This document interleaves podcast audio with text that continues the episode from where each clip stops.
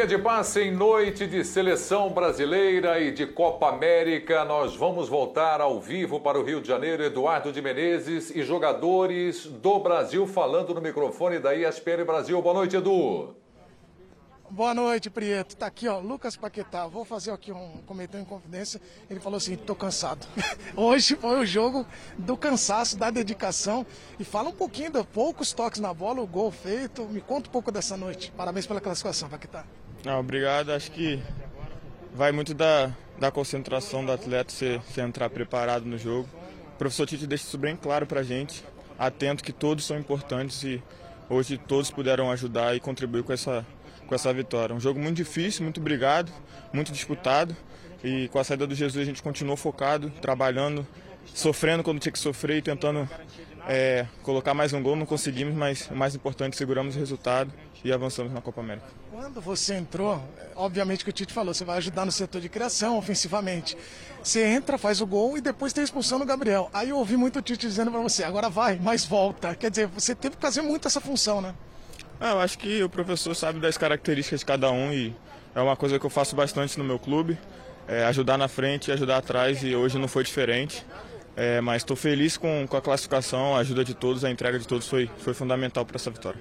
Parabéns pela classificação. Obrigado mais uma vez. Valeu, obrigado ao Lucas Paquetá. Agora a seleção brasileira, Prieto, vai enfrentar a peruana na próxima segunda-feira, valendo vaga para grande decisão. Vou fazer o seguinte: daqui a pouquinho já estou aqui observando. Thiago Silva e Richarlison estarão conosco. E a gente vai participar. O Thiago Silva, capitão do time, vai falar um pouquinho dessa característica, né? Certamente, da classificação brasileira. E o Richarlison, além da classificação, hoje tem um assunto importante. Ele foi convocado para a Olimpíada, pediu para o Everton para jogar, né? O seu clube, e conseguiu a liberação num momento, num cenário de tantos nãos aí nessa relação clubes e a CBF. Então daqui a pouquinho eu volto com mais entrevistados. Tá bom, Preto? Combinado? Combinadíssimo, Edu. Prioridade é só gritar. Você estará ao vivo aqui no Linha de Passe nessa cobertura legal dos canais Disney. A reta final agora, Copa América, jogos eliminatórios. O Edu tá ali atento, ó, pintando o jogador da seleção brasileira ao vivo aqui no Linha de Passe. E o técnico Tite, a comissão técnica, também falando a respeito dessa vitória suada diante do Chile e a expectativa do jogo da semifinal contra a seleção peruana. Brasil sem Gabriel Jesus e o Peru sem o Carrillo, sem dúvida, um dos principais jogadores do técnico Gareca. Agora, mais craques aqui na tela da ESPN Brasil. Cadê minha turma? Meus amigos André Kifuri, Jean Oddi, Pedro Ivo e Vitor Biner. Amigos, abraços para todos. Estamos juntos aqui com a vitória da seleção brasileira. Jogo duro contra o Chile, um a menos. Garantiu a classificação, confirmou a expectativa que nós tínhamos, né, André? Boa noite, amigo. Boa noite, Preto. Um abraço a você, boa noite aos companheiros e aos nossos fãs de esportes. Desde já, um ótimo fim de semana a todos. É, tecnicamente, a seleção brasileira é bastante superior ao Chile do ponto de vista dos confrontos históricos, o Paulo Andrade e o Calçade comentaram na, durante a transmissão, dificuldade que tradicionalmente a seleção chilena tem contra o Brasil, especialmente jogando aqui no nosso país. E hoje, é, por causa da expulsão do Gabriel Jesus, é, o jogo se complicou e adotou um panorama completamente diferente e eu diria inesperado. É, a gente vai poder falar Sobre o funcionamento da seleção brasileira hoje durante o programa, eu não quero evidentemente me alongar aqui logo na minha, na minha primeira participação, mas eu acho que nós temos a oportunidade hoje de falar sobre um problema, que é um problema é, de geração de jogadores, é um problema que é, é, está bastante claro no setor de meio de campo da seleção brasileira, no qual uma comparação direta com algumas das principais seleções do mundo, não todas, mas algumas, como por exemplo a atualmente brilhante, espetacular empolgante Itália, é, coloca o Brasil em uma posição de inferioridade neste setor. É, e hoje, quando o Brasil perdeu um jogador, se você já tinha um meio de campo é, como um setor pelo qual o jogo da seleção brasileira passa, e isso não significa que é um problema. O setor de meio de campo do Brasil é uma área do time pela qual o jogo da seleção brasileira atravessa. Não existe ali controle, não existe elaboração, não existe criação, porque, é, vai, hoje ficou bem claro, em determinados momentos é um 4-2-4 por causa da movimentação do Neymar e do Firmino. É, com a quantidade e a qualidade dos atacantes que a seleção brasileira tem. Essa movimentação é para que o Neymar seja influente no jogo, é para que o Firmino abra espaço para os demais jogadores, é para que os atacantes de lado utilizem esses espaços abertos. A gente já falou bastante sobre isso aqui, eu tenho certeza absoluta que o Fã de Esportes conhece esse funcionamento, mas a partir do momento em que não temos um setor onde o jogo é gerado, porque a criação da seleção brasileira é basicamente a figura do Neymar, quando se perde um jogador nessas circunstâncias, e durante o primeiro tempo houve trechos em que o Chile teve até mais, numericamente mais jogadores do que a seleção brasileira nessa área do campo. Isso complicou, não muito, mas chegou a complicar para o Brasil na primeira parte do jogo de hoje. Mas a partir do momento que a seleção perdeu um jogador, é, foi ativado o modo Neymar jogador de rua. E eu falo isso num tom de do mais absoluto elogio a ele, porque nisso ele é o melhor do mundo disparado ao prender a bola, ao tentar forçar um segundo cartão para um jogador pendurado, ao é, segurar e começar uma jogada individual, independentemente de ser mais ou menos individualista, ele é o melhor para fazer isso. E a seleção brasileira dependeu disso durante praticamente todo o segundo tempo. Perfeitamente. Bom, Jean, Pedro e Biner, me, me deem mais um tempinho. Preciso ir até o estádio com a Glaucia Santiago e o Mauro Naves também falando a respeito desta vitória e classificação do time brasileiro. Bem-vindos, tudo bem, Glaucia, Mauro? Boa noite. Oi, Prieto, ótima noite para você, grande noite para os amigos também ligados nesse linha, os companheiros aí. Tudo bem, Mauro? Boa noite, Glaucia, Anivaldo, companheiros. Abraço a todo fã de esporte que está nos acompanhando. A Glaucia tá aqui nervosa, vem Sofreu é, até esse final de jogo, Foi hein, Nós sofremos, né? É, puxa vida. Talvez não se esperasse um sofrimento como esse, é. mas foi assim, final de jogo, muita comemoração, jogadores cansados em campo Muito. ali, jogados em campo de tanta, de tanta exaustão e um time chileno que também vibrou até o final. O banco do Chile Sim. muito agitado, principalmente nesse segundo tempo, né, Mauro? É. Agora, falando de jogo, achei interessante o que o, André falou desse jogador de rua do Neymar, e eu acho que tem a ver um pouco com o que a gente conversava também. No primeiro tempo, uma marcação do Chile, o Chile roubando muitas bolas e o Brasil um pouco preso ali, e também não, não conseguia imprimir até velocidade nesse jogo, né? Não conseguia dar um pouco mais de, de velocidade, de intensidade. E quando fica com um a menos, parece que essa intensidade apareceu, é né? Ali pela esquerda também o Neymar com, com o Richarlison. O Richarlison fez uma grande partida no segundo tempo, principalmente principalmente marcando também. E aí parece que isso apareceu no segundo tempo, né? Na pressão. Na pressão. É, ainda sobre a comemoração em campo, claro que quando venceu da Colômbia da forma que foi, né? No finalzinho, então, foi aquele êxtase total, todo mundo pulando. Hoje era um outro tipo de comemoração, mas muitos abraços mesmo por causa do cansaço. A gente sabe que agora a seleção tem sábado, domingo e segunda. Está é, tá marcado os treinamentos no CT do Fluminense. Isso. Eu acho que se eu fosse o Tite, eu deixava todo mundo no spa do hotel. Esse time precisa descansar. Não, piscininha, precisa descansar. O que correram aí alguns jogadores hoje foi um absurdo, né? O próprio Neymar, que o André citou aí nessa, nessa história dele assumir, é. puxar contra-ataques. O Richarlison que você faz, falou, não vai e vem.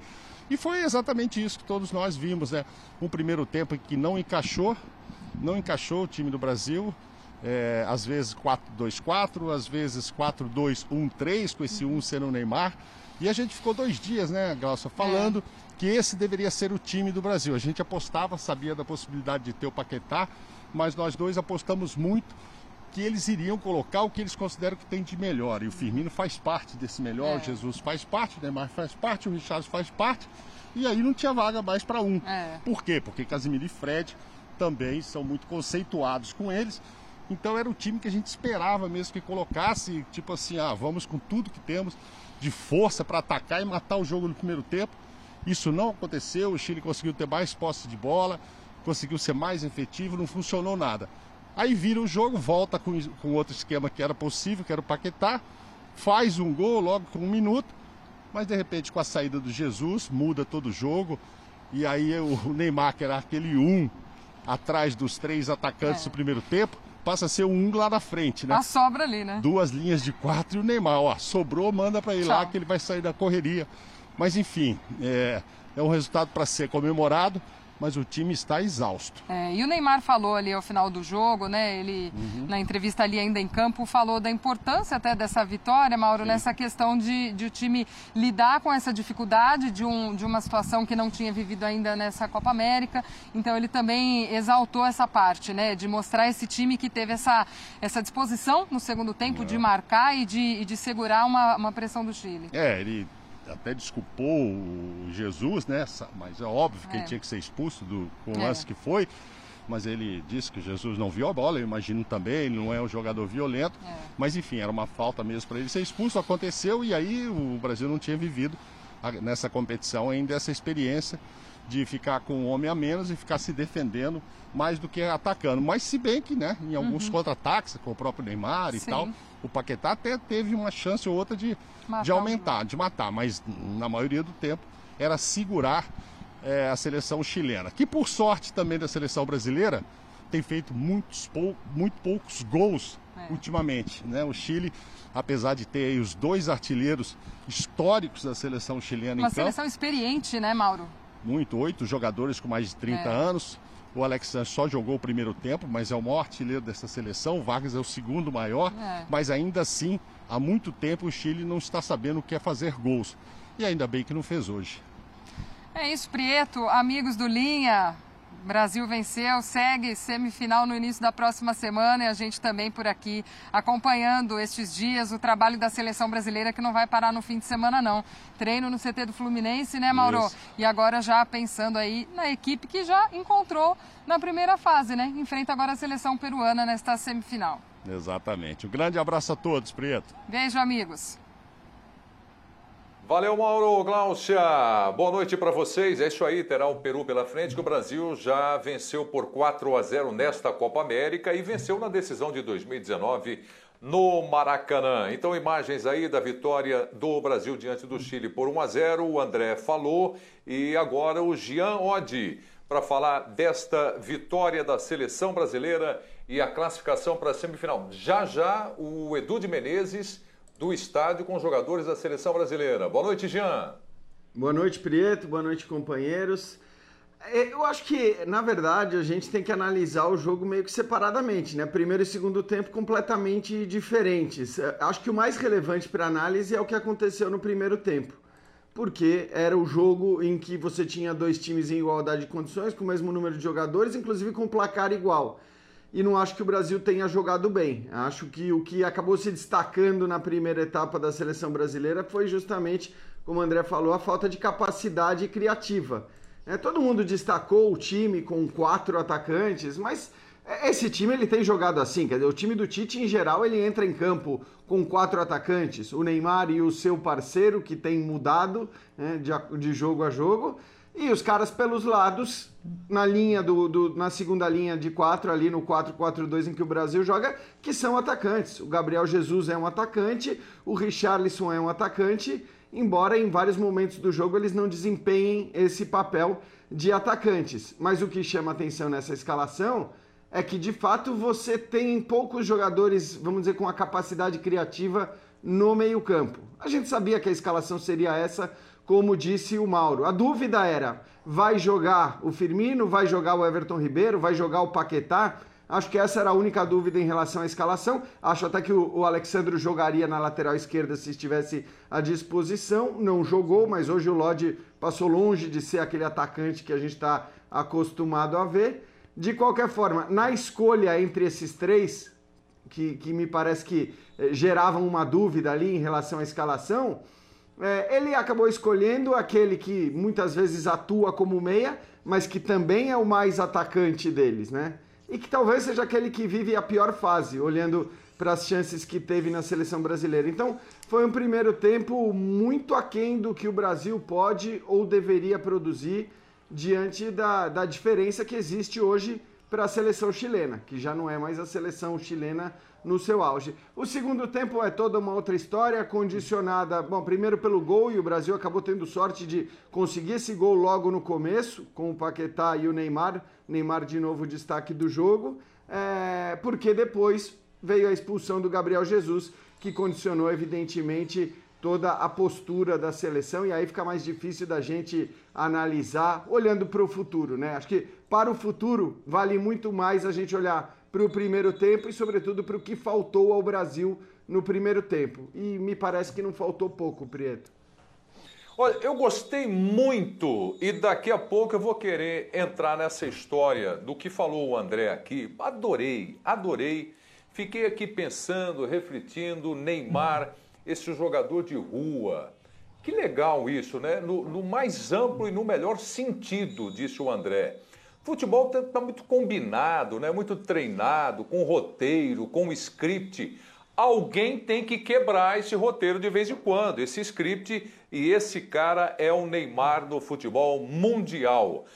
Vitor Biner, a vitória da seleção brasileira e como está essa pergunta na tela. O Brasil mostrou força coletiva após a expulsão, Biner? Boa noite, amigo. Boa noite, Prieto. Boa noite aos colegas, aos fãs e às fãs do esporte. Sem a bola mostra força coletiva. Você vê um time com as duas linhas de quatro bem posicionadas. Raramente você vê, é, em um ou outro momento só aconteceu de a linha do meio ficar um pouco perdida, mas não há espaço entre elas. Acho que o Brasil jogou muito recuado, mesmo depois de perder um jogador. Eu não gosto quando os zagueiros é, e aí os laterais também são obrigados a atuarem dentro da área. Para mim, você fecha espaços com os zagueiros e laterais fora da grande área, os zagueiros condicionando o posicionamento dos laterais por causa da linha de impedimento, e um quarteto pouco à frente, ali você faz a compactação para tentar impedir que o adversário consiga construir os lances de gol. Mas dentro daquilo que o Tite gosta, a seleção fez uma boa marcação é, contra uma equipe pouco criativa, né? mesmo que tenha os seus dois principais artilheiros da história da seleção, com todo respeito, é, eu preferia que fossem Marcelo Salas e Zamorano, tá? que são melhores que os dois artilheiros da história da seleção chilena, porque são jogadores de mais qualidade. Mas, de qualquer maneira, o Chile tem problema de construção não tem problema só de finalização. E isso não foi mostrado hoje contra o Brasil com 10 jogadores, foi mostrado ao longo de toda a Copa América. A dificuldade chilena de construir lances de gol. Eles têm bons volantes, eles trabalham bem com a bola, mas num todo a seleção é fraca na construção. E o Brasil conseguiu praticamente anular o time do Chile, um chute de fora da área, da entrada da área que o Ederson pegou bem, uma outra bola que entrou na área, mas com jogadores brasileiros fechando espaço. Então, isso é o que dá para elogiar.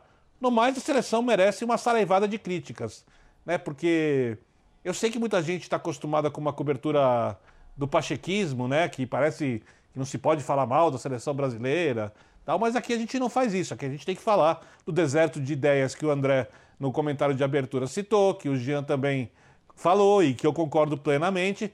Eu só discordo do que isso tem a ver especificamente com o potencial dos jogadores do meio de campo. Eu entendo que tem um limite ali no potencial e que há seleções com potencial maior para fazerem um jogo construtivo. Só que eu acho que isso tem a ver muito mais com aquilo que o Tite se propõe: botar quatro atacantes, cinco atacantes, cinco volantes. Isso é o de menos. É o que você pede para esses jogadores fazerem e se eles têm a característica para a execução daquilo que o treinador quer. E eu acho que aí o Brasil tem um ponto falho. Acho que o jogo de hoje não é uma referência, fala do que vem acontecendo com a seleção brasileira. A gente só vai poder ter certeza se ela consegue crescer quando ela enfrentar os melhores adversários que não estão em nosso continente.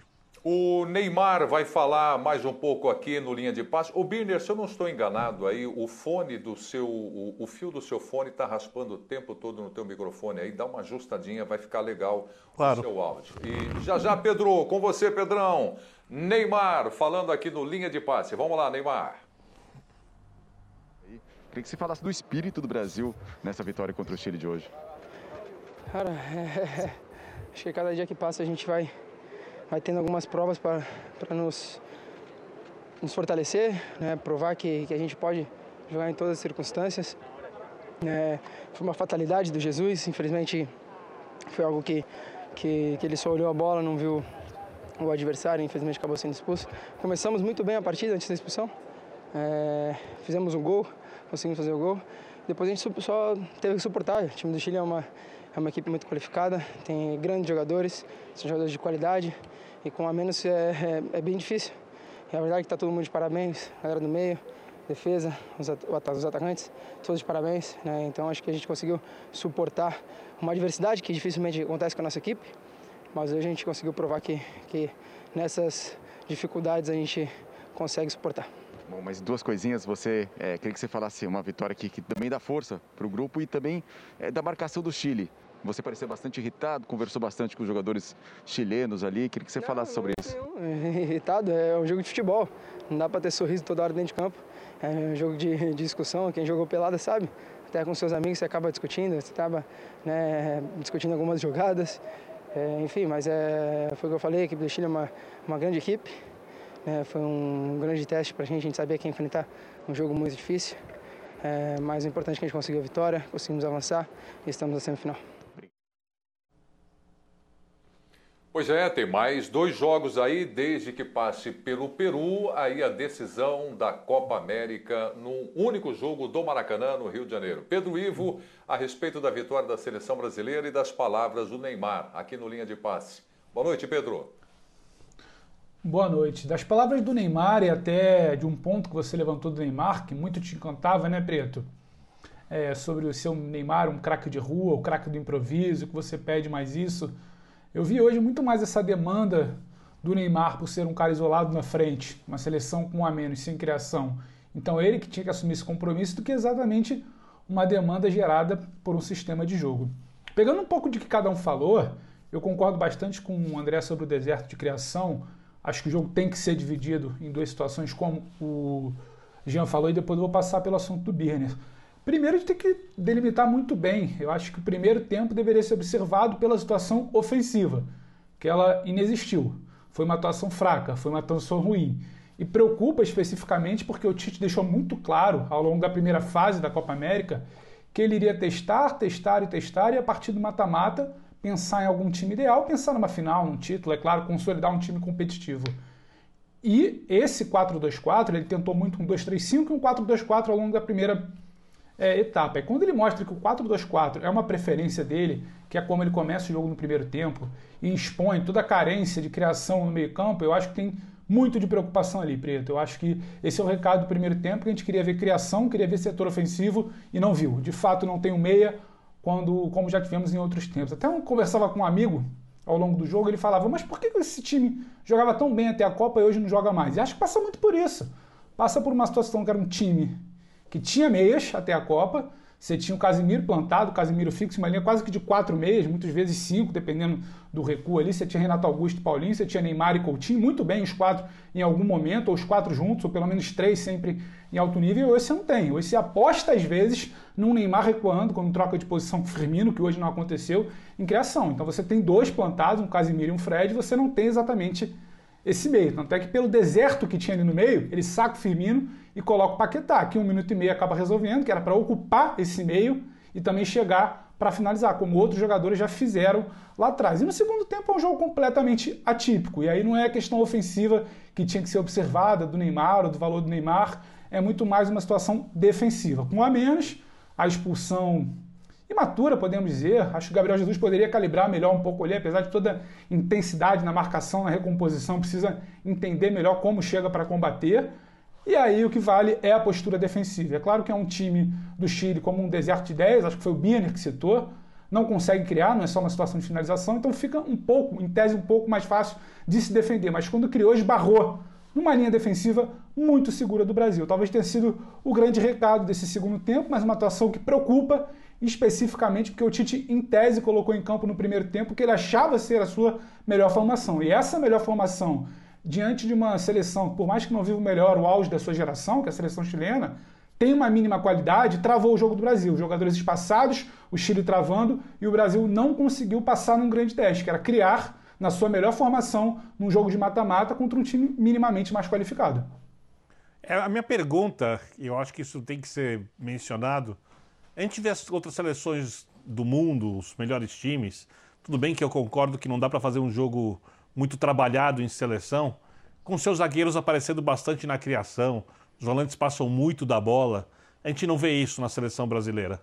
É, eu não acho até que esse primeiro tempo é a referência do que a gente vai assistir dessa seleção brasileira, porque o time joga mais que isso. Acho que o time, porque não conseguiu sair da marcação chilena, é um problema, porque teve dificuldade de saída de bola, é outro problema, porque ao invés de pressionar a saída de bola, jogou um pouco mais recuado, tentando aproveitar os espaços que a seleção chilena ia deixar. E isso tem a ver muito com o que passa na cabeça do treinador. Para mim, um erro de concepção de jogo quando você enfrenta uma seleção mais fraca. Mas tem a ver muito com o jeito que o Tite vê o futebol. O Tite, em primeiro lugar, é, é a segurança, depois a segurança, e aí em seguida a segurança, mais a segurança, a segurança, e aí o jogo, como é necessário. Por isso que a gente vê poucos zagueiros construindo.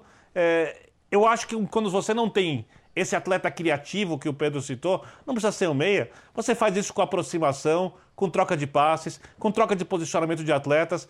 E isso não tem a ver com o jeito que o Tite vê o futebol. O Tite vê o futebol, repito, pelo perfil da segurança.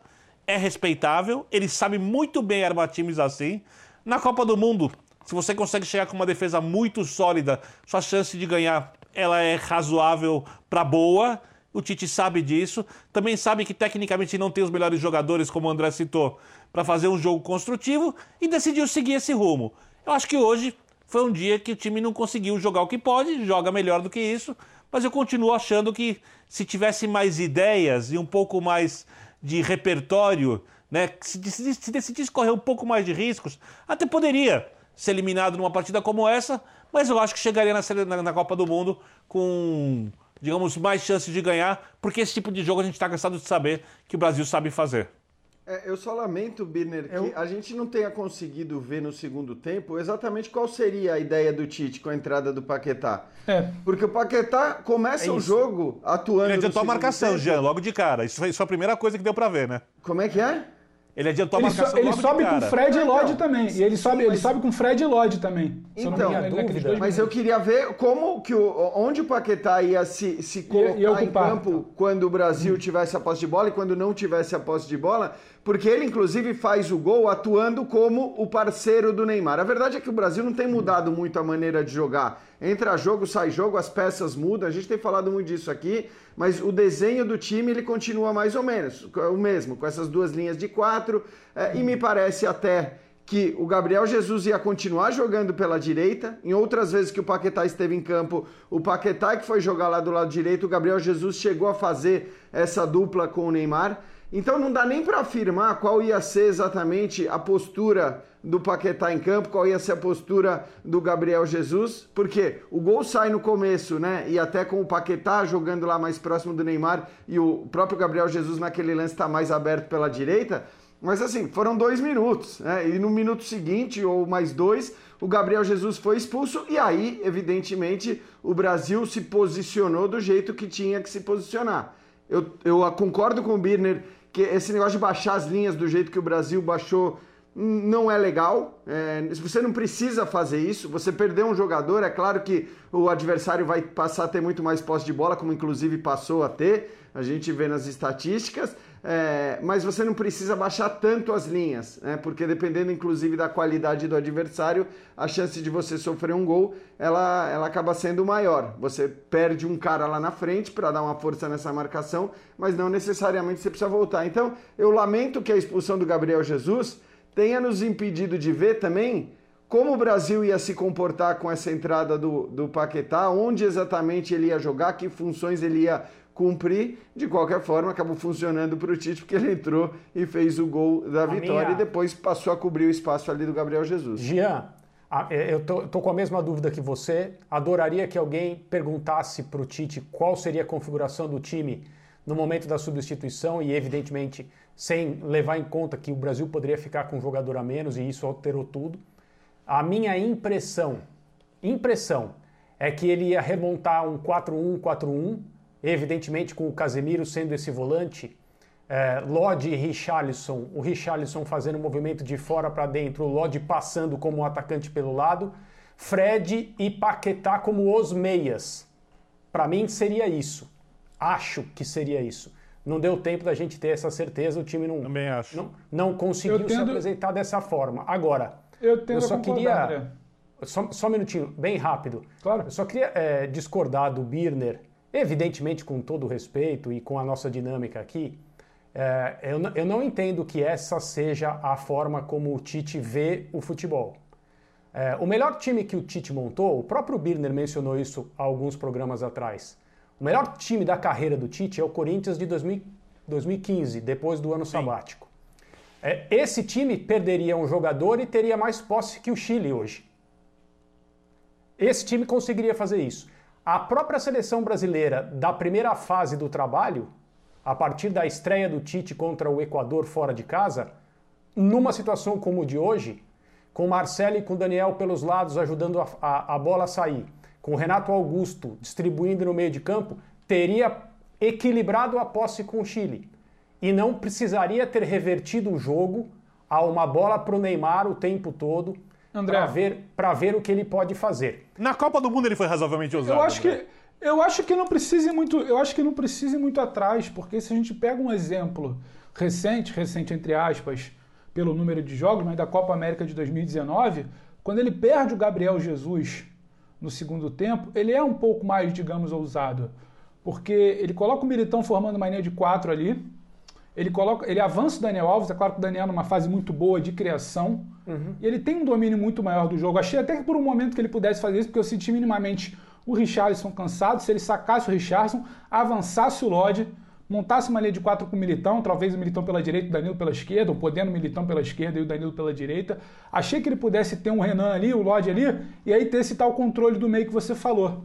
O André, que poderia ter em algum momento um pouco mais de posse de bola do que teve. Mas eu também não sei se ele não fez isso pela situação do Lodge. É bom lembrar que o Lodge não está 100%. Ele jogou hoje muito mais pela ausência do Alexandro do que exatamente pela, por uma recomposição natural. Então fico nessa dúvida se ele teve um medo ali de não ter o Lodge criando. E uma outra opção ali, Cebolinha para mim não funcionou no final do jogo, se não seria uma opção talvez um pouco mais arriscada, porque não teria recomposição. Mas acho que ele poderia tentar alguma coisa. Agora eu fico nessa dúvida. Já vi ele tentando em 2019, quando ele perde o mesmo Gabriel Jesus no segundo tempo da final contra o Peru. Achei que ele pudesse tentar hoje, só que acho que essas condições também, o Lodge não está 100%, e ele não sabia exatamente como fazer ali com algum jogador de recomposição, acho que acabaram inviabilizando. É, mas no, no caso de hoje, ele pediu o sacrifício aos jogadores certos, o Richarlison e o Paquetá. E eu não acho que ele tenha, ele tinha a expectativa de com uma substituição para colocar um outro atacante dos que estavam disponíveis no banco de reservas, ele teria essa mesma contribuição defensiva. Por isso que foram, foram É esses isso. jogadores que permaneceram em campo até o final, evidentemente cansados, desgastados e eles vão precisar ser recuperados agora.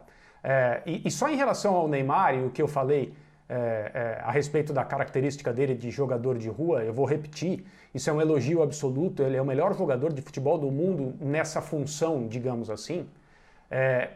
Por mais que muita gente entenda que ele excede no individualismo. Eu sou totalmente contrário, é óbvio, a- ao time do Dunga, por exemplo, que basicamente dependia do Neymar sem criar situações para que ele fosse o jogador diferente que ele é. É, mas numa situação com um jogador a menos, com o time de hoje, enfrentando a seleção chilena com os jogadores que estavam em campo, a seleção brasileira só tinha uma saída, que era fazer a bola chegar ao Neymar e contar com o brilhantismo dele nas jogadas individuais. Um drible, uma jogada pessoal de, de muita felicidade, de muito brilhantismo, um espaço aberto, um bom passe. O Brasil, o Brasil dependeu disso hoje. Talvez ele tenha, em determinadas situações, até perdido uma oportunidade ou outra para fazer um passe e ele insistiu na jogada pessoal. Mas essa é a principal característica dele. Eu vou incomodar o fã de esportes que já me viu falar nisso, os companheiros também, alguns podem lembrar.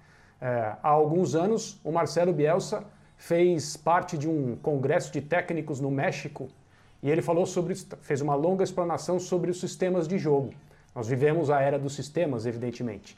E ele diz: é, a única maneira de quebrar esta situação que é apresentada em quase todos os jogos é o drible.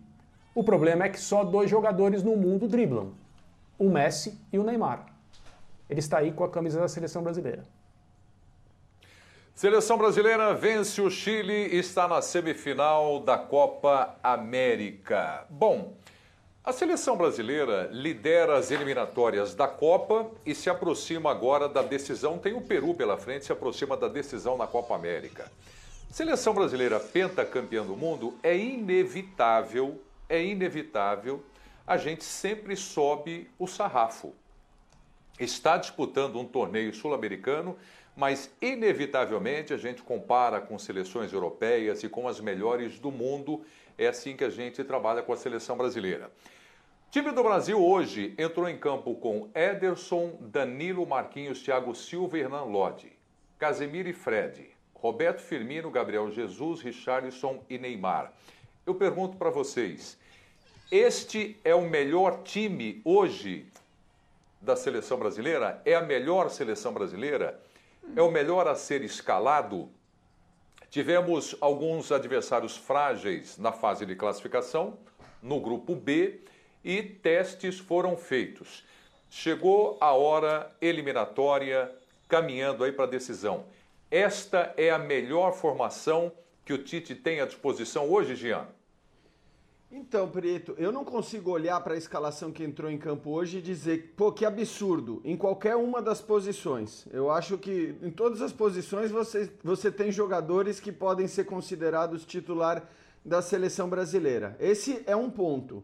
É, outro ponto é dizer que esse rendimento de hoje, repito, sobretudo no primeiro tempo, com a igualdade de condições, é um rendimento satisfatório para esses jogadores contra essa equipe do Chile. Aí eu acho que não eu acho que a gente tem que exigir mais, tem que querer mais. Eu não sou daqueles que acham que seleção tem que ser brilhante o tempo todo. Eu sei o quanto é difícil para uma seleção ser brilhante com o tempo que o técnico tem para trabalhar. É, não vejo, repito, nenhum absurdo nos jogadores escalados como titulares, mas acho que alguns deles já tiveram tantas oportunidades né, e, e continuam sendo titulares o tempo todo. Eu vou citar o caso do Firmino que para mim é o mais discutível que continue sendo titular da seleção brasileira o tempo todo.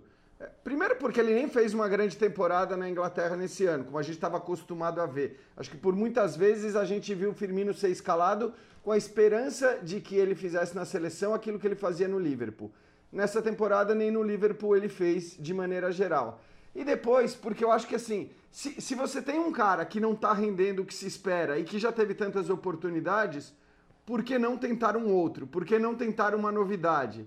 A partir do momento que o Firmino passa a ser o parceiro do Neymar, eu insisto, não acho que o Gabigol tenha feito nada para ser titular dessa seleção brasileira no jogo de mata-mata. Mas o Firmino também não fez. Então eu gostaria, por exemplo, de hoje ter visto a dupla de ataque ali, nesse 4-4-2, formada por Neymar e Gabigol. Entendo que isso muda mesmo o posicionamento do Neymar, o Tite já explicou isso, já falou que gosta de ver o Neymar hoje mais próximo da área, né? talvez como o último homem da seleção. E evidentemente, se o Gabigol for o outro cara, o Neymar não vai ser o último homem, aí, aí vai ser o Gabigol, porque o Gabigol, quando ele não joga ali como último homem, ele joga muito mais caindo pelos lados, ele é um atacante de fato. Então entendo que a escolha do Firmino tem a ver com isso. Mas é, é, aquilo, entendeu? Por que não testar outras coisas, já que o seu time dito titular tem uma peça especificamente que acho que não entrega aquilo que o Tite quer. Porque você pode discutir o Gabriel Jesus ofensivamente, pode discutir o Richarlison ofensivamente, só que esses caras fazem exatamente o que o Tite quer que eles façam. É, eles participam do jogo o tempo todo. Para defender, para criar, dentro das possibilidades dele, deles, para atacar. Então eles fazem exatamente o que o Tite quer. É, eu não vejo nenhum absurdo na escalação, mas repito, já que é para escalar um jogador que não vem entregando há muito tempo na seleção brasileira, por que não tentar outra alternativa? Tá, daqui a pouco eu volto com o Birner para falar disso também e, e, e dizer para gente o que é que está pronto no time brasileiro. O que é que vocês estão vendo de legal na seleção brasileira também? A gente está aqui para apontar quais são as virtudes e, como disse o Birner, quais são os problemas, aquilo que aflige e preocupa também o André né? e a gente vai se aprofundar em tudo isso. Tiago Silva com o Edu de Menezes. Vamos lá com o zagueiro da seleção brasileira. Tiago, a defesa do Brasil hoje trabalhou bastante, obviamente seria um jogo assim, mas foi até com a expulsão do Gabriel, eu vi que a todo instante vocês pediam um time ligado, tudo. Foi a marca dessa classificação, um time que ficou ligado até o final? É, eu acredito que seja a nossa marca, né? Independentemente do jogo de hoje, se você reparar, poucos jogos a gente tomou gol. E eu acredito que depois da expulsão complicou um pouco mais, a gente ficou um pouco mais defensivo. Mas mesmo assim criamos mais situações claras do que eles, né? Os contra-ataques, mesmo com o jogador a menos, o Neymar desequilibrando ali na frente, segurando bola quando tinha que segurar, puxando falta. E a Copa América é isso, cara. Não tem jogo fácil. É, felicito aqui a equipe do Chile, que é uma grandíssima equipe. No, o primeiro tempo mostrou isso. Depois que a gente consertou um pouco, é, tivemos um jogador expulso, mas eu acho que o espírito de luta, é, eu estou muito orgulhoso desse time. Agora pela frente de novo a seleção peruana. O que, que você pode falar a respeito desse adversário também que vocês já enfrentaram nessa Copa América? Não, é um adversário que a gente conhece, conhece bem. Os últimos confrontos a gente teve algum tipo de sucesso, mas agora a história é outra. Eu acho que eles chegaram na semifinal também com méritos.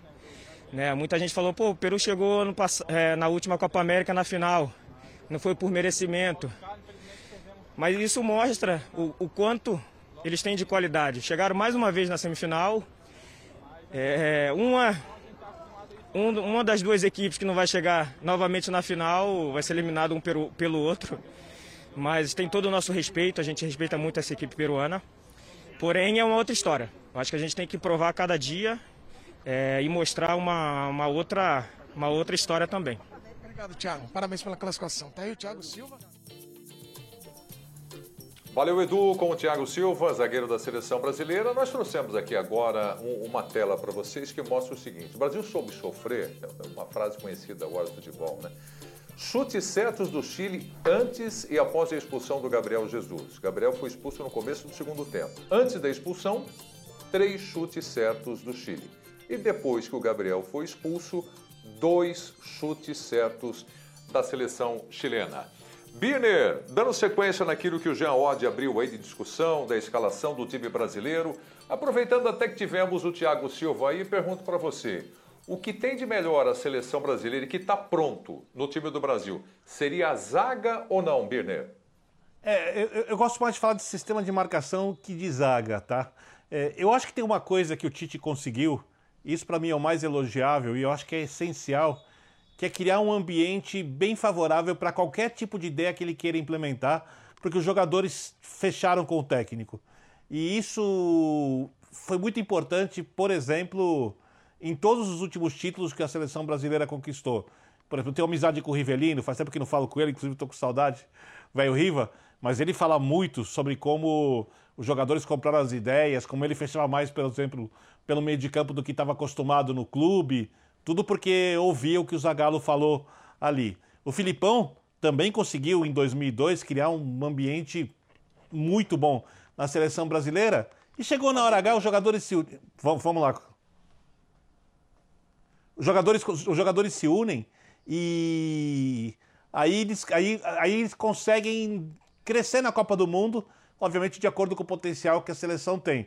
A gente já viu, por exemplo, uma seleção fortíssima do Lazzaroni com problemas de ambiente, na hora H faltar alguma coisa do coletivo. A gente viu também alguma coisa assim, até com certo desleixo com o Parreira é, na última passagem dele pela seleção brasileira, que também não funcionou. E o Tite criou um ambiente melhor possível. Melhor possível. E ele tem um sistema de marcação forte. Eu acho que ele deveria testar coisas diferentes para tentar diminuir essas dificuldades criativas e aumentar a capacidade do sistema de marcação. Por exemplo, para mim, eu já falei isso uma vez aqui, o André pegou no meu pé, o Pedro também pegou no meu pé, mas eu vou vai. repetir. Eu acho vai. que o Brasil tem três, dois bem rápidos que fazem os laterais, Militão na direita e Marquinhos na esquerda, com o Thiago por dentro, uma linha de três bem interessante. Se a Copa do Mundo fosse mês que vem, né? Depois não dá para falar. Daniel Alves, que, tem bastante criação na direita, Lodi na esquerda, Casemiro fazendo o pilar na frente do trio de zagueiros. Isso daí pode ser uma linha de cinco, ou esses jogadores que são alas podem avançar para a linha do meio-campo depois, né? Ao lado do Casimiro, eu gosto do Richarlison e gosto do Gabriel Jesus. Seriam meus titulares se a seleção fosse para o Mundial agora. E acho que esse jogador ao lado do Casimiro, ele pode ser modificado de acordo com a característica do adversário. Pode ser o Paquetá, se você quiser alguém que chegue mais na frente, mais criativo. Pode ser o Fred, se você quer um pouco mais de pegada. E o Neymar solto na frente. E aí você faz um 5-4-1 para um 3-4-3, que é uma coisa muito comum no mundo de hoje. Mas o Tite não trabalha com linha de 5, né? O Tite trabalha com linha de 4. Ele desenvolveu algumas coisas, respondendo sua pergunta, por exemplo, o time jogar com 2, 3, 5, quando o adversário está muito fechado e joga com linha de 5.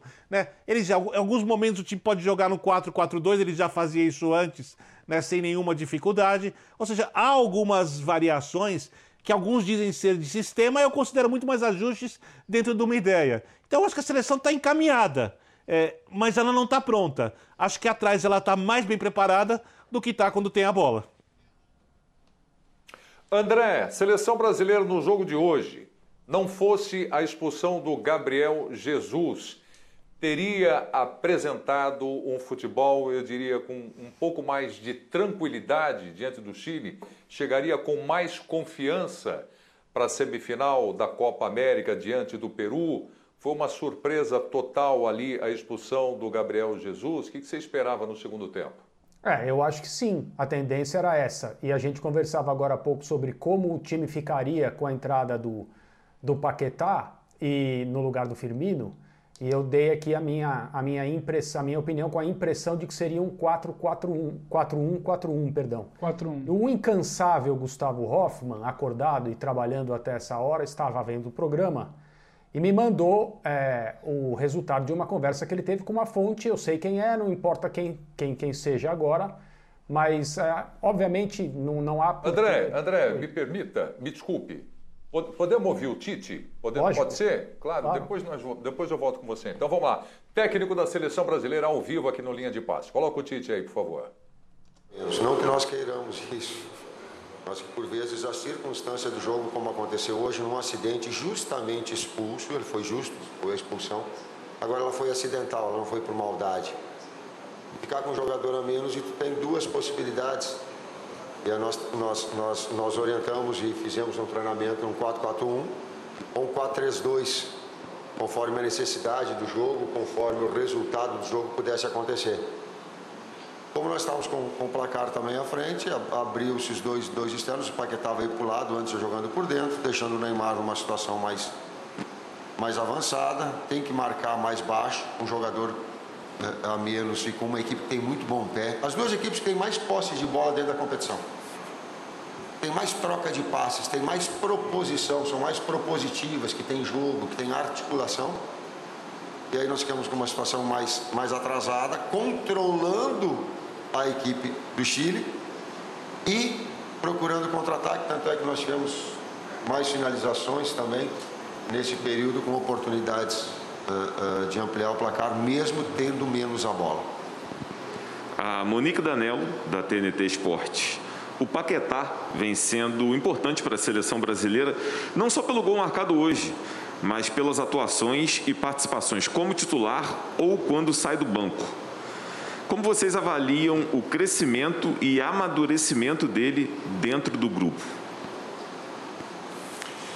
Bom, é um atleta que tem produzido bastante para a gente, né? E entendo que para a carreira dele também algumas funções que não sabíamos que ele poderia executar, não só vem executando como muito bem. Né? É um futebol moderno ele exige muito da, da participação defensiva dos atacantes e ofensiva dos defensores. Né? Então, esse atleta, é, quando consegue é, fazer a parte dele, que é mais um articulador, um jogador de mais de qualidade técnica, de inteligência, né? e ainda consegue contribuir defensivamente, né? tem funções é, de contenção, ele acaba sendo um atleta muito produtivo. Não quero me atentar só ao Paquetá, esse período que a gente tem estado com os atletas, nós temos tido surpresas positivas e é uma geração aí que a gente tem trabalhado com muito carinho, que acho que vai dar muitas alegrias para o futebol brasileiro. O Wellington Campos pergunta: foi uma classificação na raça com inteligência de Neymar? Foi uma, uma classificação difícil, né? o, o Tite colocou, é, a gente mesmo com um a menos baixando as linhas, fazendo um desenho de 4-1, conseguimos é, criar situações claras de gol, né? três chances claras de gol no segundo tempo. Então foi um jogo na raça, um jogo disputado. Ficar com um a menos sempre torna o jogo mais, mais disputado para quem fica um a menos. E o Neymar teve uma grande atuação, segurou muito a bola na frente. A gente conseguiu sair pelos lados com o Paquetá pela direita, com o Richarlison pela esquerda. O Casemiro e o Fred deram uma, uma, agressividade por dentro também, tirando o espaço do Chile. E a gente aproveitou. E o, e o Neymar, muito inteligente, fez um grande jogo. Foi ele que deu o passe para o Paquetá que o campo desarmou? Não, porque o campo desarmou o Paquetá. Olha, saiu na cara do gol, o campo desarmou. Foi ele? Foi ele?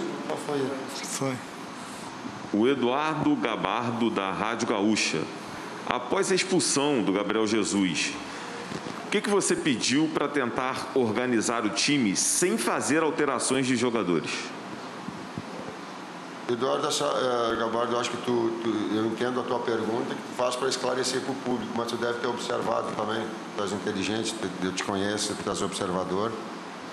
Abriu duas linhas de quatro e procurou controlar e, e ter no contra-ataque, na verticalidade, na saída com, com o Paquetá flutuando ou com a velocidade do, da recomposição do Richard, a chegada na frente, né, para que nós pudéssemos uh, uh, criar oportunidades mesmo em, mesmo em contra-ataque, sermos efetivos e não ficar só se defendendo ou só num processo mais, mais atrasado.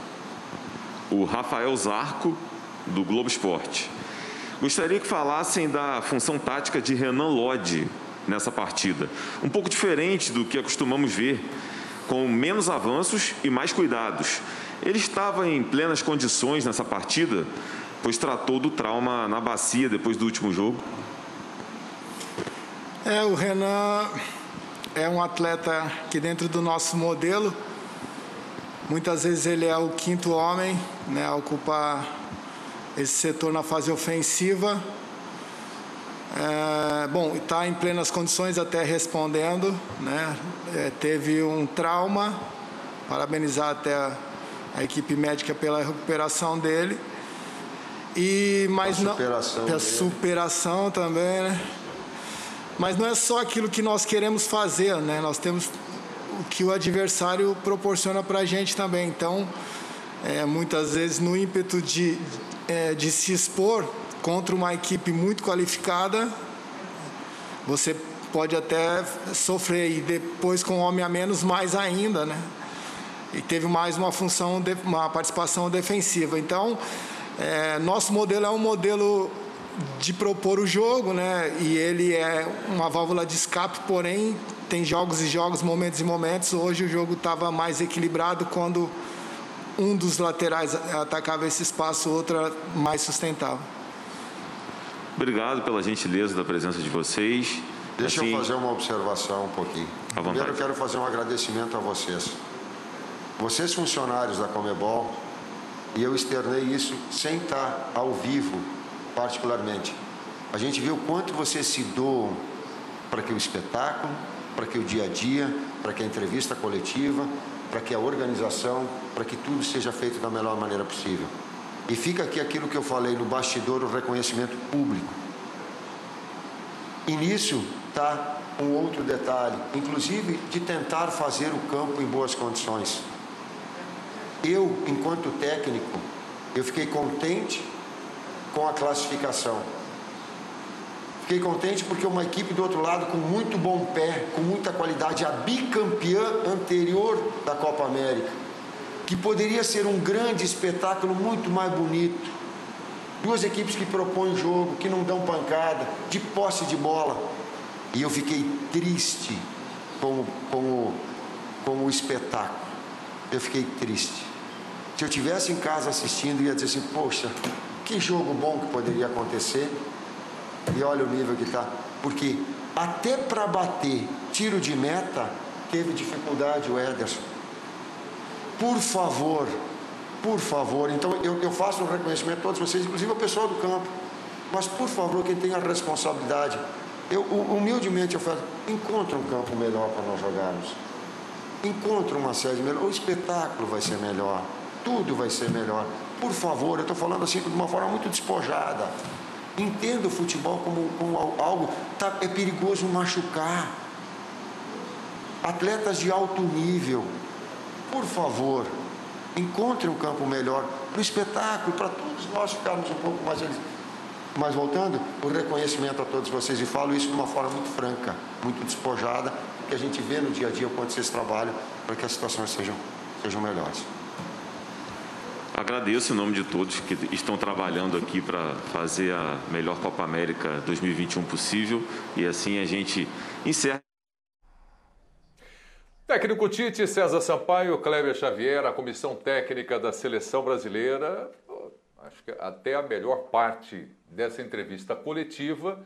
É, eu estou dizendo isso porque estou aqui acompanhando os comentários do Birner, do Jean, do Pedro, do André, já discutindo sobre o jogo desde o início do programa. Então, isso eu já venho ouvindo desde as 11 horas. Acho que a melhor parte da coletiva do Tite foi pedir, apelar por um gramado Apelar, grande, exatamente. Né? Apelar, apelar. apelar. Um Pedir, eles pediram semanas passadas. Exatamente, do apelar. tamanho da seleção brasileira, daquilo que Perfeito. a gente espera. Está né? Tá sendo mostrado aí para o mundo inteiro uma Copa América com seleção brasileira, com Neymar, com Messi, né? e o que a gente espera é realmente isso um campo digno de uma competição que se dê a importância para a competição e para o gramado onde se joga, para os estádios. Né? A gente tem a beleza do torcedor que tem a beleza do futebol em função de um bom gramado. Mas, o André, eu tinha interrompido você para ouvir o técnico Tite. Eu gostaria que você voltasse então. Você ia falando sobre o segundo tempo, o que se esperava do segundo tempo da seleção brasileira com as alterações, não é isso, André?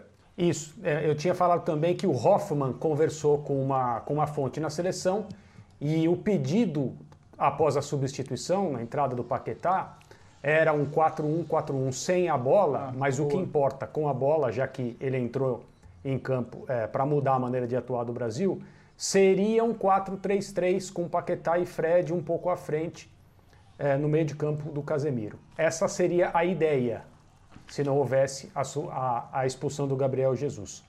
E para te responder, Prieto, é, você fez uma, uma rodada aí, é, o que o está legal, o que não está. Eu acho que a questão do ambiente é clara, a questão é, do relacionamento com os jogadores e a resposta que eles dão em todos os aspectos do jogo que contentam a comissão técnica e fazem parte da formação desse grupo.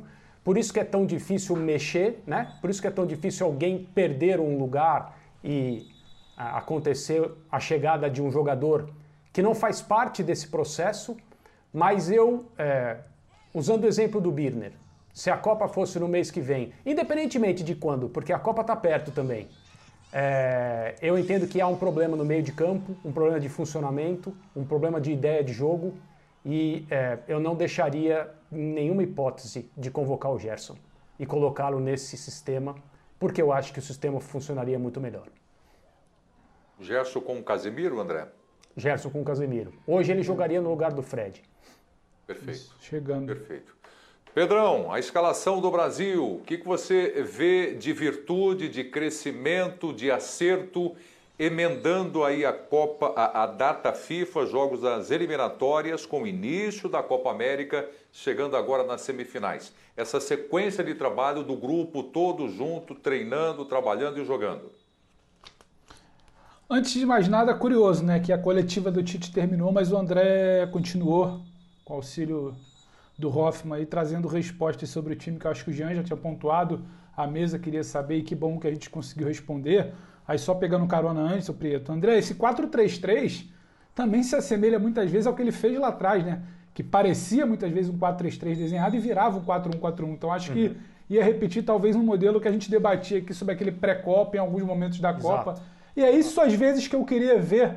É isso às vezes que eu queria ver, porque não é questão de peças. Quando o Prieto pergunta sobre o que está dando certo e o que não está, é por que ele não pode tentar replicar em algumas situações esse modelo, me parece que é tentar no segundo tempo, com essas peças. O Fred tem capacidade para chegar, entendeu? Hoje ali com o Paquetá, mas talvez, imagino que em outro momento outros jogadores, o Paquetá, eu acredito que agora com muito mais frequência, imagino que ele vai tentar repetir o modelo na segunda-feira, pouco tempo para treinar, pouco tempo de descanso. Paquetá jogou 45, apesar de falar com o Edu que estava cansado, imagino que ele volte. Estou muito curioso para ver o que, que ele vai preparar sem o Gabriel Jesus.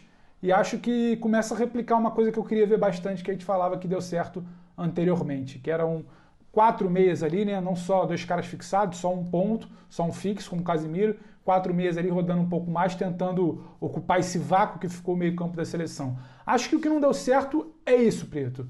Tite ainda não tem um meio. Tenta, roda, oportuniza, como ele gosta de falar. Ele tenta, sabe, buscar, ele tenta talvez tirar o peso um pouco, eu entendo a retórica dele de não colocar tanto peso assim nessa situação de que todo Ele tem o meio de campo, você pode não meio. gostar do meio de campo, ele tem o meio de Vamos, campo. Exato. É, até porque ele bateu muito uma situação, por exemplo, de ritmista pré-copa e ele não encontrou, e depois foi muito confrontado por isso. Talvez agora ele tire um pouco o peso das palavras. Ele tem o meio campo, mas ele não tem talvez uma ocupação com bola desse meio de campo, Vitor. Acho que isso é o que não dá certo. Agora, de resto, falando do jogo de hoje, o que, que dá certo, Preto, que é a pergunta original? A linha de defesa dá muito certo, com Marquinhos, com Thiago Silva. Pode querer testar com o Militão, a linha de três sonhada pelo Birner, ou o Militão na vaga de um deles. O Danilo, na fase defensiva, dá muito certo. Aquela linha de quatro está estabelecida. O Casimiro dá muito certo.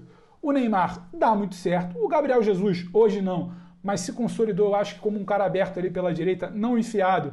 Se eu não me engano, acho que o Jean falou isso em algum programa recentemente após o jogo da seleção que é uma consolidação também do Jesus pela direita, parar talvez de inventar ele lá pela frente. E aí o que não dá certo é a situação do meio de campo, é esse companheiro do Casimiro, o Richardson ainda não tenho certeza que vive seu melhor momento, ainda que entregue taticamente, se comprometa com o que o time pede. Então, esse companheiro do Casimiro, o meio de campo, o cara lá da frente, que eu acho que esse é um grande debate, pode se testar o Gabigol, o Firmino não está respondendo. Acho que se explica a entrada do Firmino desde o início hoje, apesar de eu não concordar. Acho que ele mirou muito naquele jogo da Colômbia, truncado, apertado, que o Firmino vai bem no segundo tempo sim, ainda que não vá de forma brilhante, mas vai bem. Então talvez ele tenha mirado isso ali e acostumado, apostado mais num 4-2-4 com ele ali, mas acho que ainda é uma incógnita. Isso para mim é o que não vai bem. O meio de campo, Richardson não é que não vai bem, mas talvez possa mudar em um ano e meio até a Copa e essa referência lá na frente.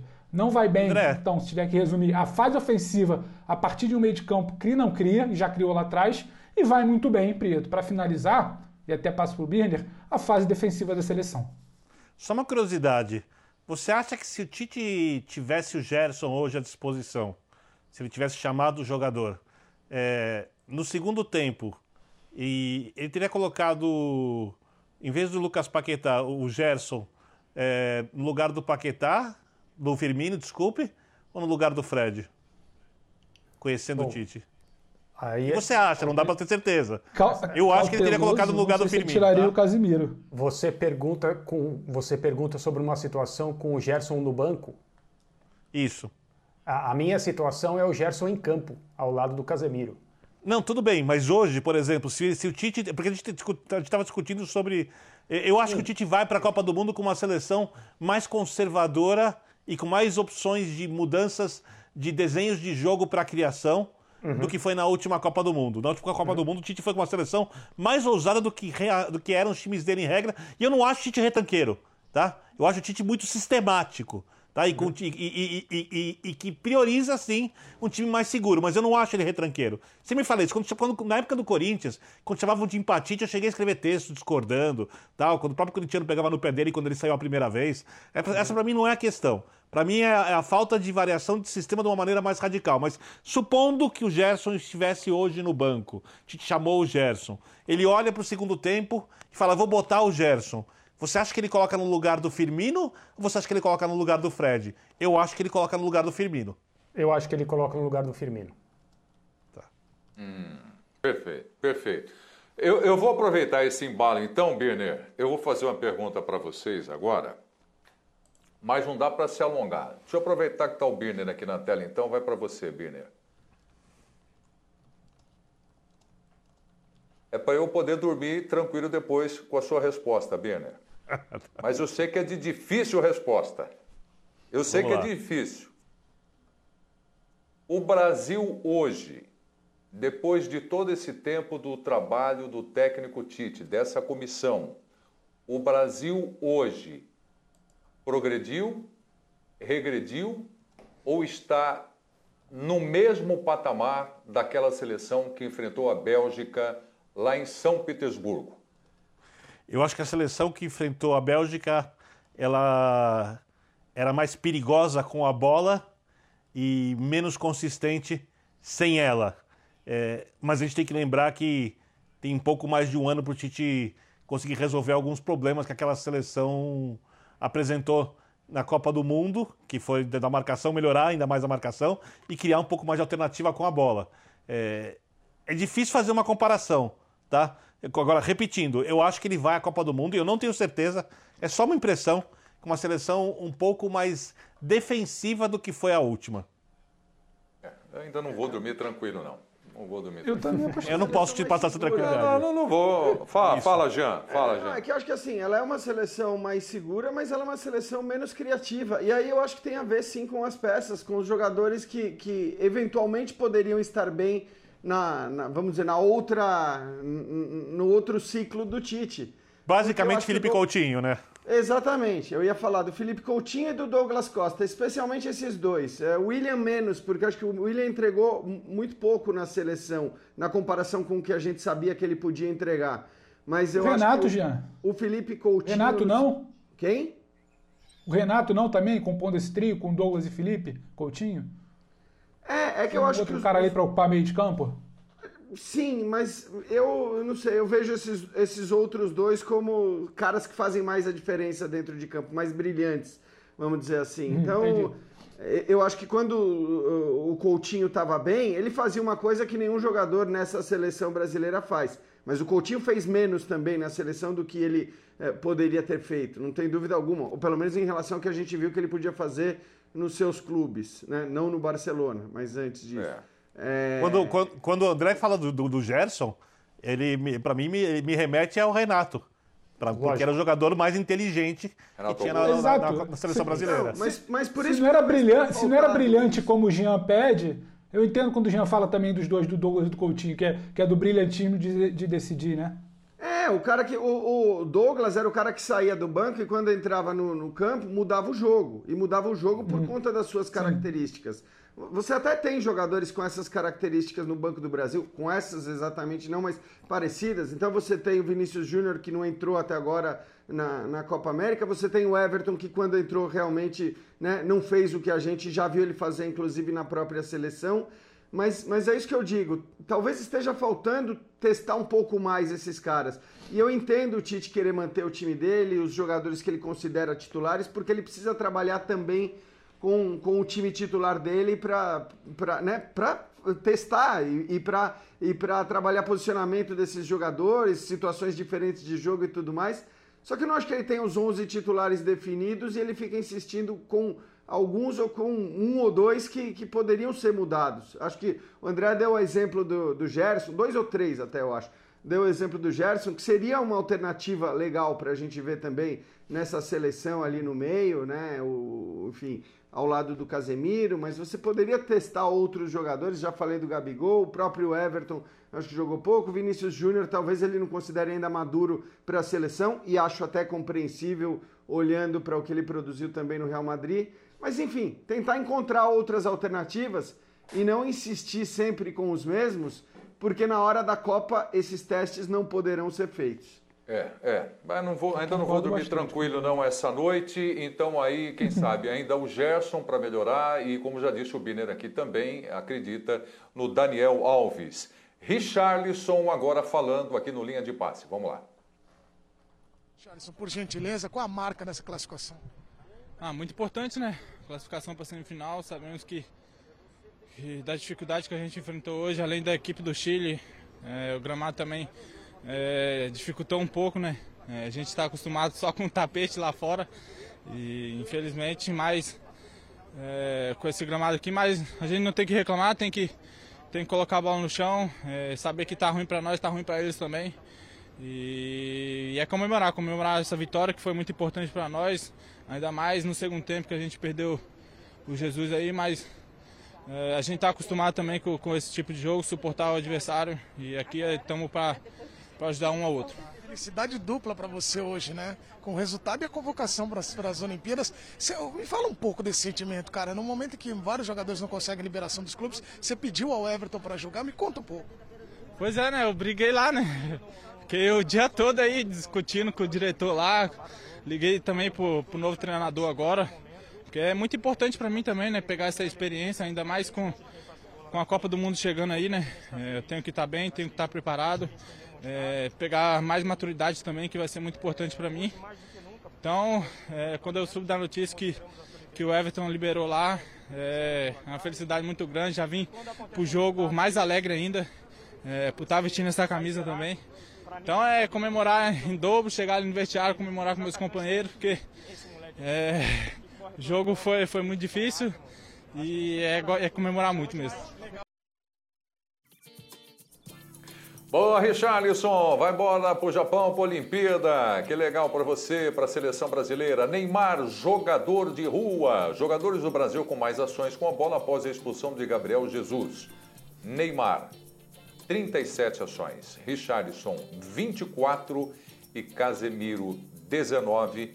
Mais uma vez, o Neymar fazendo bastante diferença na seleção brasileira, também dentro da Copa América. Nós temos uma semifinal já definida, Brasil e Peru, a seleção do Gareca, seleção peruana que passou hoje num jogo emocionante. Na minha opinião, foi o melhor jogo da Copa América, o empate por 3 a 3 com o Paraguai e depois a vitória nos pênaltis. Estamos vendo aí o gol do Gustavo Gomes. Abro com você agora, Pedro. Gustavo Gomes indo muito bem, botando lá dentro e depois a expulsão. E o Peru classificado, Pedro? É, Gustavo Moura, curioso, né? Que independente do Brasil saber se ia se classificar ou não, poderia ser o Brasil, poderia ser o Chile, tinham motivos de sobra ali para comemorar, né? Gustavo Gomes de um lado expulso e suspenso, Carrijo do outro lado do Peru também expulso e suspenso. Estou com você quando você comenta que talvez tenha sido o principal jogo. Acho que a gente pode discordar por um ou por outro, mas 3 a 3 a gente que valoriza tanta emoção em outros continentes, claro que o nível de jogo, o nível de gramado, o nível do que se faz é diferente, mas pelo menos a emoção do continente sul-americano teve. Poderia ter um pouquinho mais, confesso. Esse Peru, quando a gente bate muito na tecla de que é um adversário perigoso, que é um dos principais adversários dentro do continente para esse Tite, é o adversário da última final, mas ainda não acho que é um Peru que repete o seu melhor nível de 2019 ou de outros momentos. Sobre o Gustavo Gomes, acho que é chover no molhado a importância que ele tem, como tem no Palmeiras, como tem nessa seleção. E se tem alguém que está comemorando, certamente não é só o Brasil que fugiu de Gustavo Gomes, ainda que tivesse classificado o Paraguai, mas também é o torcedor do Palmeiras votando agora para o Campeonato Brasileiro. E a do Atlético pelo Júnior Alonso também, que fez uma bela partida. Também, também. É, é, e o Pires da Mota também. O, o, Paraguai era melhor que o Peru, hein, André? Não sei se você acompanhou o jogo enquanto tinha os 11 jogadores, né? Ou seja, enquanto tinha Gustavo Gomes, né, André? Sim, mas mesmo depois da expulsão, o Paraguai fez uma partida inteligente ao se fechar é, em duas linhas bem, bem justas e tentar sair. Conseguiu as jogadas de bola parada, bola aérea na área, conseguiu gols assim e conseguiu o 3 a 3 já no finalzinho com um exemplo de uma exibição de garra, de entrega é, de um time, tudo bem, no momento em que o 3 a 3 aconteceu, já era uma situação de 10 contra 10, porque houve uma expulsão também no Peru. Mas o Paraguai, até o final, acreditou que poderia se classificar e por pouco não se classificou, né? Nas cobranças de pênaltis. Foi uma. Não acho que ah, os paraguaios que assistiram o jogo de hoje, é, evidentemente chateados com a desclassificação, mas não com a atuação do time. Acho que com 11 contra 11 desde o início seria muito mais difícil para o Peru. Ô Biner, enquanto eu transmiti o jogo, eu começava a imaginar um desses dois adversários contra a seleção brasileira na semifinal, viu, Biner? E eu pensava o seguinte: ih, rapaz, se chegar o Paraguai, pelo que eu estou vendo aqui, vai ser mais difícil.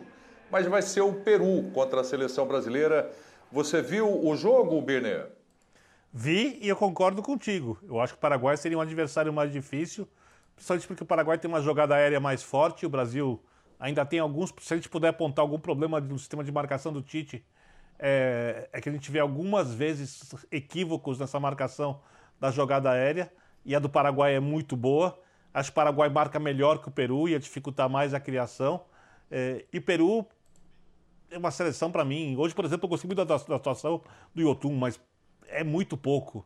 Mas muito pouco mesmo. Então o Peru é uma seleção para mim com tecnicamente pior que o Paraguai, pior que o Chile, inclusive. ao Chile, para mim, pelo menos tem alguns meio-campistas de bom nível.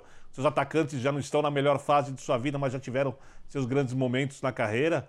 Enquanto o Peru é uma seleção muito mais limitada, é, com dificuldade, inclusive, na marcação dos cruzamentos. O Brasil tem isso é, bem executado na sua parte ofensiva. Então, acho que é o adversário ideal para a seleção brasileira. Me permitam uma brincadeira aqui, Jean. Eu achei que o Benner ia dizer que o Peru é uma galinha morta aí, né? Mas, o, o, o, André gosta dessas frases feitas, eu não costumo usá-las. Você sabe, Preto, que eu acho que o, o, Peru, entre todas as seleções que chegaram às quartas de final, ela é pior tecnicamente. Ela é pior do que todas as outras. Uh, e o Brasil vai pegar a seleção peruana sem o Carrijo ainda, que é um dos seus principais jogadores. Então, sinceramente, acho que do ponto de vista da dificuldade, né, na teoria, porque a gente tá, tá vendo que na teoria é, a teoria nem sempre se confirma, inclusive na Euro, né, com muitas zebras, com muitas surpresas, mas é, na teoria o Brasil é muito favorito contra a seleção peruana, mais talvez do que seria contra qualquer outra equipe na, na semifinal, se a gente olhar para a qualidade técnica do adversário. Ouvindo vocês aqui nessa primeira rodada sobre a classificação do Peru, é, me parece que vocês colocam aí o Brasil como um favorito, mas assim, disparado parado para pegar um adversário sem nenhuma dificuldade. É isso. Podia né? ser menos. Mas é exatamente isso, né? E não pode ser menos, Nivaldo. É. Quando, quando divide a chave ali, já na chave, com todas as seleções, né? No, quatro, no caso, as quatro do lado, o Brasil tem que ser tratado como muito favorito. Acho que qualquer coisa menor que isso, a gente está tá sendo incoerente com tudo que a gente defende, que a gente fala do trabalho, com o que é jogado na Copa América, com o que a gente projeta, né? E cobra, inclusive, também da seleção.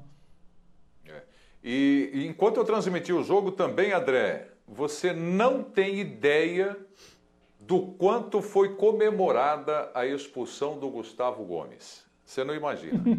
Sim. A quantidade de mensagens que chegaram no Twitter de comemoração com a expulsão dele, você sabe o que, que eu estou falando, né, André? Claro, porque ele retorna. É, é. E só jogou meio, e só jogou metade da partida. Exato. E condição física ainda boa. Aliás, descansado né, para domingo?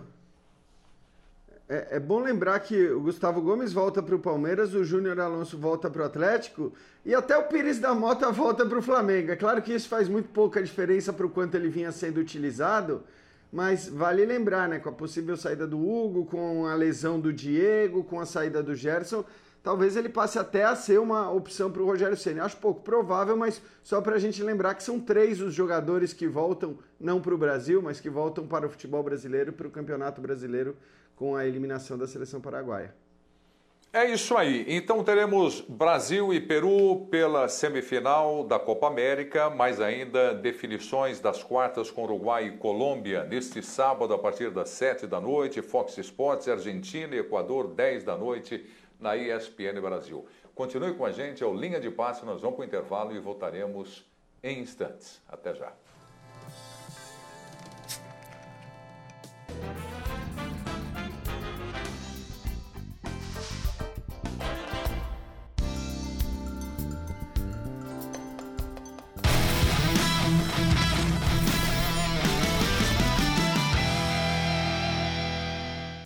Aqui a seleção do Bola de Prata. E aí está, Cleiton Aderlan, Thiago Heleno, Benevenuto e Abner, Edenilson e Juninho Valoura, Nacho, Gustavo Scarpa, Arthur e Bruno Henrique. Seleção Bola de Prata, você acompanhando aqui na ESPN Brasil, dentro do Linha de Passe Intervalo técnico Maurício Barbieri, do Red Bull Bragantino. Voltaremos já já com linha de passe. Continue com a gente, até já.